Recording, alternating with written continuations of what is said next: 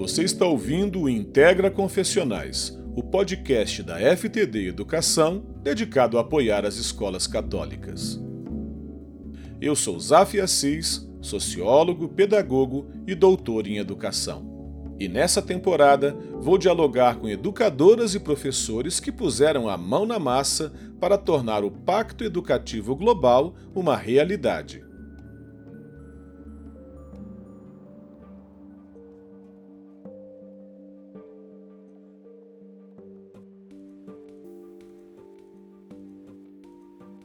Seja bem-vinda, seja bem-vindo a este episódio do Integra Confessionais. E nesse episódio vamos retratar como a pedagogia pode relacionar-se com as propostas cristãs para a educação.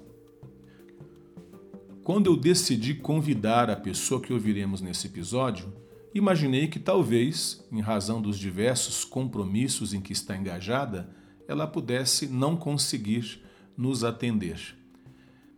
Talvez eu estivesse pensando como as pessoas desse mundo, de nossa sociedade secular, imaginam que quanto mais as pessoas detêm autoridade e postos de responsabilidade, menos acessíveis elas se tornam. Mas não foi isso que aconteceu. Nosso convidado, ainda que muito ocupado e entre viagens, se dispôs a responder às nossas perguntas e foi humilde e atencioso. Foi então que eu refleti sobre o Evangelho de São Marcos, no capítulo 10, dos versos 42 a 45. Jesus chamou-os e deu-lhes esta lição: Sabeis que os que são considerados chefes das nações dominam sobre elas e os seus intendentes exercem poder sobre elas. Entre vós, porém, não será assim. Todo o que quiser tornar-se grande entre vós, seja o vosso servo Todo o que entre vós quiser ser o primeiro, seja escravo de todos, porque o Filho do Homem não veio para ser servido, mas para servir e dar a sua vida em redenção por muitos. Dom João Justino é arcebispo de Goiânia, doutor e mestre em teologia pela Universidade Gregoriana de Roma. Ele ingressou no seminário arquidiocesano Santo Antônio, em Juiz de Fora, onde ele cursou filosofia e teologia. Depois graduou-se em ciências sociais pela Universidade Federal de Juiz de Fora e em pedagogia pelo Centro de Ensino Superior de Juiz de Fora. E é justamente esse forte equilíbrio entre a teologia, a espiritualidade e a pedagogia que atraiu minha atenção para que eu quisesse convidá-lo para participar de nosso episódio.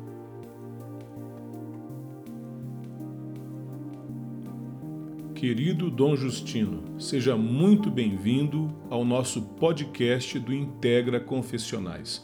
Para mim é uma imensa alegria poder contar com sua participação. Quero aproveitar, inclusive, para agradecer a sua disposição. O senhor é uma pessoa tão ocupada. Eh, eu tenho ficado comovido eh, com a disponibilidade desses homens e mulheres de Deus envolvidos com educação que tem toda a disposição para participar e nos apoiar aqui, encontrando um espacinho, um tempo para atender a essas entrevistas. A tecnologia nos ajuda muito, mas sem dúvida é a cordialidade, a disponibilidade de vocês que faz a diferença. Então, Justino, a minha primeira pergunta é um pedido para que o senhor conte para nós um pouco desta inspiração do Santo Padre para nos convocar a todos nós educadores, para reconstruirmos o pacto educativo em uma esfera global. Quando se trata de falar sobre a proposta do Papa Francisco para a reconstrução do pacto educativo global, é muito importante olhar para o Papa como um grande educador, não só em razão de sua formação na Companhia de Jesus, isto é, como jesuíta, ordem que nós sabemos que tem uma atuação muito profunda no campo da educação, muito consistente no seu projeto de educação, mas também pelo carisma pessoal. Quando escutamos o Papa Francisco, quando ouvimos suas pregações, quando vemos suas intervenções, os seus gestos, damos-nos conta de que é uma pessoa carismática no sentido de que traduz pelas palavras, pelos gestos, pelo olhar, pelas suas ideias, pelos seus pensamentos, o carisma de ser um grande educador. O Papa Francisco teve como arcebispo de Buenos Aires a oportunidade de muitos encontros e de diversas intervenções no campo da educação. Ele, como pastor daquela igreja, foi também observando o que nos seus escritos e nas primeiras intervenções pontifícias, podemos dizer, aparecia como quebra do pacto global educativo, ou quebra do pacto educativo, inicialmente. A observação de que a relação entre família, escola e sociedade parecia estar rompida, quebrada. A partir de uma certa altura, o Papa Francisco não apenas observa a quebra do pacto educativo, mas assume um discurso propositivo. Vamos reconstruir o Pacto Global Educativo. É uma enorme contribuição do nosso Papa Francisco para a educação e não só para a educação. Uma contribuição para a família e para a sociedade, uma contribuição para o mundo, a história, sem dúvida, reconstruir o Pacto Global Educativo é apostar que a educação precisa estar bastante vinculada à experiência da família e da sociedade. Então, a iniciativa do Papa Francisco, que convocou não apenas educadores, pedagogos, mas as autoridades, os governantes, as nações, enfim, convocou todos para que pudéssemos, de modo global, e aí a noção de global, isto é, pensar que esta é uma responsabilidade não só de alguns, mas de todos. E sabemos, ele se inspira também naquele provérbio africano em que se diz que para educar uma criança é preciso uma aldeia inteira. Ora, podemos pensar no espaço micro, em que a criança tem relações na família, com as outras famílias, na vizinhança, na escola, na comunidade, mas podemos pensar que essa aldeia inteira também signifique o que hoje se chama de aldeia global. O mundo inteiro, todas as pessoas, todos nós devemos estar comprometidos com a educação. É um projeto que de fato toca não só o coração de educadores, de pais, mas deve tocar o coração de todo aquele que tem consciência do seu papel como cidadão, como cidadã. Como o senhor pode descrever a relação entre a pedagogia e a proposta cristã para a educação? É muito importante dar-se conta de que, na tradição cristã, olhamos para Jesus também como mestre e aqui como aquele que fala com sabedoria e ensina com amor, conforme a Igreja do Brasil, na campanha da Fraternidade 2022, propôs a sua reflexão sobre fraternidade e educação. O Evangelho está cheio de situações, de cenas, de relatos em que o modo de Jesus ensinar, o modo de Jesus educar, abre para nós um leque de valores que podem ser desdobrados como valores da educação cristã. Então, podemos imaginar o modo como Jesus é capaz de estabelecer diálogo, como ele escuta o outro e como ele coloca perguntas e escuta a resposta. Enfim, o diálogo como expressão de uma interação humana de Jesus com outros, que aponta para nós um dos fundamentos principais da educação, que é a capacidade de estabelecer relação no diálogo. Também podemos perceber o modo como Jesus busca uma linguagem para que o outro compreenda o que ele está propondo. Temos a abordagem de Jesus das pessoas, utilizando diferentes linguagens, mas uma escolha, uma prioridade à linguagem mais direta. E às vezes a linguagem direta vem na forma do símbolo, da parábola, tornando ali um espaço de uma escuta, de uma interpretação, em que há sempre uma interpelação.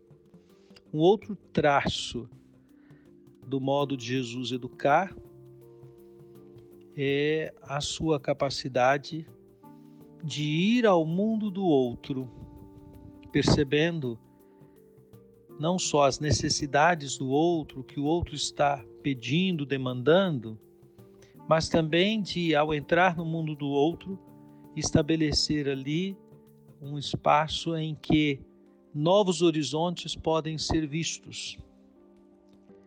A educação tem a ver com isso, em abrir horizontes, em ajudar a pessoa a largar a sua compreensão, a sua visão. E Jesus é mestre em fazer isto, em criar condições para que a pessoa veja mais, não só curando da cegueira física, mas ajudando a pessoa a começar a trilhar um novo caminho em sua vida.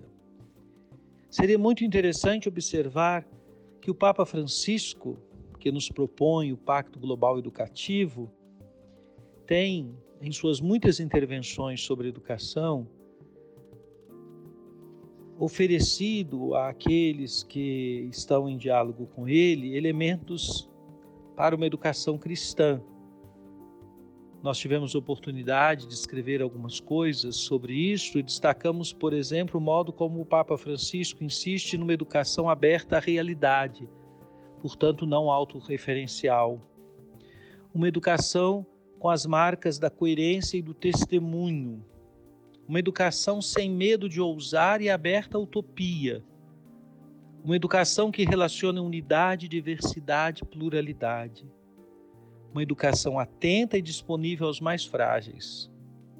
Uma educação que transmita conteúdos, hábitos e valores uma educação a partir da relação na proposição do encontro, uma educação para o cuidado com a casa comum, uma educação que valoriza a dimensão lúdica, uma educação para o diálogo e o respeito, uma educação que acompanha e ensina a acompanhar, uma educação para o verdadeiro, o belo e o bom. Esses traços que observamos no modo de Francisco falar da educação, nos levam à origem, à fonte de onde bebe Francisco, o Papa Francisco, do Evangelho de Jesus. Esses traços todos nós encontramos em Jesus e que Francisco traduz ao seu modo nos muitos ensinos que ele nos oferece.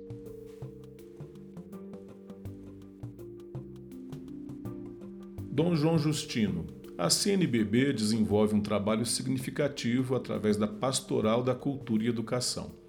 E sabemos que muitos ouvintes conhecem de perto esse trabalho.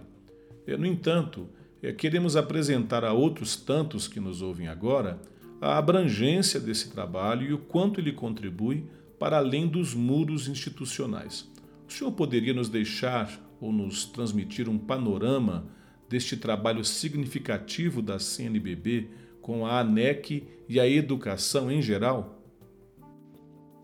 Uma das 12 comissões episcopais pastorais da CNBB, a Conferência Nacional dos Bispos do Brasil, é a Comissão Episcopal Pastoral para a Cultura e Educação.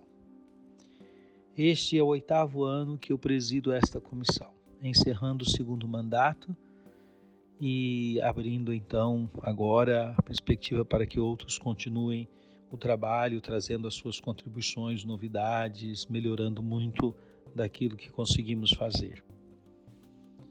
Esta comissão, ela é inicialmente uma comissão de bispos. Somos cinco bispos membros desta comissão neste mandato que teve início no mês de maio de 2019.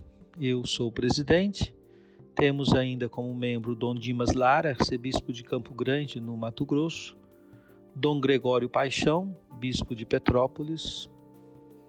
Temos ainda a participação de Dom Paulo César, agora cardeal de Brasília, e temos ainda o Dom Vicente de Paula Ferreira, que é bispo auxiliar da Arquidiocese de Belo Horizonte. Nós, cinco bispos auxiliados por quatro padres assessores, que trabalham diretamente conosco: o Padre Eduardo Rocha, da Diocese de Tubarão, Santa Catarina, Padre Luciano, da Arquidiocese de Mariana, Minas Gerais, Padre Danilo Pinto, da Arquidiocese de Salvador, da Bahia, e o Padre Júlio César, que é da Ordem dos Crúzios e reside em Belo Horizonte. Com esses quatro padres, nós, os cinco bispos, temos um grupo de colaboradores, isto é, pessoas ligadas às áreas que a Comissão de Cultura e Educação atinge e que tem, nos muitos regionais da CNBB no Brasil, trabalhado na perspectiva de ajudar a desenvolver, sobretudo no campo da evangelização da pastoral, estas áreas que nos são tão caras e que precisam da nossa presença. Então, a comissão cuida de cinco setores. O primeiro deles é o setor educação e atinge, sobretudo, a chamada educação básica, que vai dos primeiros anos até o ensino médio. Depois temos o setor universidades, que é o setor que abrange toda a perspectiva universitária. Ainda o terceiro setor é o setor ensino religioso escolar, que representa um grande desafio para nós, pois que aí se trata de pensar a presença da educação religiosa em todas as escolas, lembrando que o Brasil reconheceu por meio do Supremo Tribunal Federal a constitucionalidade do ensino religioso confessional. Existe a outra modalidade, possível também, que é o ensino religioso plural. Então, temos trabalhado no sentido de ajudar as pessoas a compreender o que vem a ser a confessionalidade no ensino religioso e também a pluralidade. Temos o setor cultura, que desenvolve, sobretudo, um trabalho pensando as artes e os artistas. E temos o setor bens culturais, tem a ver com todo o patrimônio é, cultural e a igreja detentora de boa parte do patrimônio cultural de nosso Brasil. Estes são cinco setores da nossa comissão e aí temos uma série de atividades que concretamente é, é um modo de estimular para que nas bases, nas dioceses, trabalhos nessas diferentes áreas possam ser desenvolvidos. Não existe uma homogeneidade, no sentido de que é, em todos os lugares todos os trabalhos são desenvolvidos, mas há regiões e dioceses onde se prioriza um ou outro desses campos e temos experiências muito bonitas por esse Brasil afora. Agora, essa é uma pergunta que é um pedido para seu testemunho, seu depoimento. Eu queria pedir que o senhor contasse para nós um pouco de sua história, sua vocação e ministério. Isso vai servir para encorajar outras pessoas que nos ouvem, todos nós aqui, seus ouvintes, somos educadores, estudantes e mesmo famílias que pretendem estar a serviço de Cristo. No próximo dia 13 de dezembro, eu vou completar 30 anos de ordenação presbiteral. E em fevereiro, completo 11 anos de ordenação episcopal. Quando criança, uma das coisas que me encantava era a escola. Eu amei a escola, como diz o Papa Francisco. Sempre foi um espaço que me trazia tantas alegrias e ainda que nos desafios havia um encantamento. E já muito cedo eu pensava em ser professor. Aos poucos fui me amadurecendo e veio então a percepção da vocação sacerdotal, o acompanhamento vocacional, a entrada no seminário e depois as coisas foram se conjugando. A proximidade entre ser padre e ser professor. E isto ficou muito patente no meu caminho de formação presbiteral, razão pela qual eu fiz o curso de pedagogia enquanto era seminarista, simultâneo à formação filosófica e escolhi inclusive a especialização em magistério. E logo comecei a dar aulas. Quando eu concluí a filosofia e a pedagogia, eu já comecei a trabalhar como professor e assim trabalhei é, até ser ordenado bispo e mesmo depois como bispo dos 11 anos, pelo menos seis, eu ainda continuei como professor. No meu ministério de padre, tive várias oportunidades de me fazer presente junto ao mundo da educação. Não apenas no campo das aulas, que era um curso superior, universidade, faculdade, mas também na escola, eh, nas escolas que estavam no território paroquial, onde geralmente atuava, atendendo convites para estar nas escolas, eh, encontros com professores, assessorias, até que por volta do ano 2010 eu fui nomeado vigário episcopal para educação na arquidiocese de Juiz de Fora, que é a minha diocese de origem. Era vigário episcopal para a juventude e a educação. Depois, quando nomeado bispo, Logo assumi acompanhar a educação no Regional Leste 2. Depois, em 2015, fui nomeado ou eleito para esta comissão episcopal para cultura e educação da CNBB. Uma grande escola, muitos aprendizados, contatos muito interessantes. E eu acredito que quando nós estamos atentos ao mundo da educação, nós nos descobrimos ainda mais como aprendizes muitas coisas temos a aprender.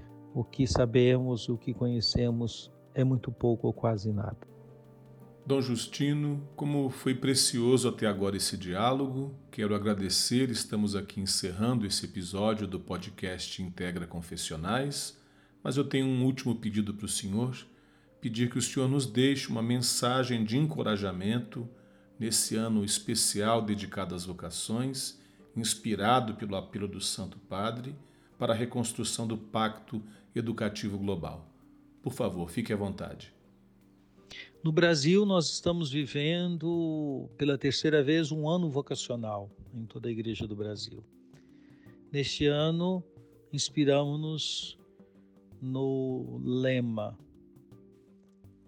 Corações ardentes, pés a caminho o tema do ano vocacional, vocação, graça e missão. Ora, corações ardentes, a dimensão da graça. Quem faz arder o nosso coração é o Senhor que nos chama, é o Espírito Santo que nos desperta para a missão, é a graça de Deus que nos alcança. E a missão são os pés a caminho. A disposição para seguir e ir onde o Senhor nos envia, onde é necessário que nos façamos presentes. É belo que a realização do ano vocacional no Brasil possa conjugar-se também com a proposta do Pacto Global Educativo. Pois quando pensamos a educação e quando pensamos a relação família, escola, sociedade, não podemos perder o horizonte vocacional. A educação básica, sobretudo, mas também a universitária, tem um forte teor vocacional. São períodos da vida da pessoa em que ela está buscando definir o seu modo de estar no mundo. Como ela vai poder se localizar nas relações com as pessoas, na produção, portanto, no seu trabalho, e ainda na busca de sentido e proposição de sentido para outros. Então, o ano vocacional tem um forte potencial ligado ao Pacto Global Educativo. E o Pacto Global Educativo tem um forte potencial vocacional. Vivamos este ano vocacional atentos às muitas situações da educação, família, escola, sociedade, e não deixemos de propor às crianças, aos adolescentes, aos jovens e também aos adultos grandes ideais. A pergunta clássica colocamos em termos de animação vocacional é: Senhor, minha vida, para quê? Para quem? Senhor, que queres de mim? Que queres que eu faça? Como educadores, saibamos perceber as oportunidades em que essas perguntas possam ser feitas. Empenhemo-nos para que todos possam perceber que a vida para ser bem vivida, pede de nós a coragem de deixar o coração arder, corações ardentes, e os pés caminharem, pés a caminho. E finalizamos mais um episódio do podcast Integra Confessionais. Eu agradeço a você pela audiência e agradeço ao nosso convidado, Dom Justino, pela disponibilidade e a partilha de coração. Um fraternal abraço e até o nosso próximo episódio.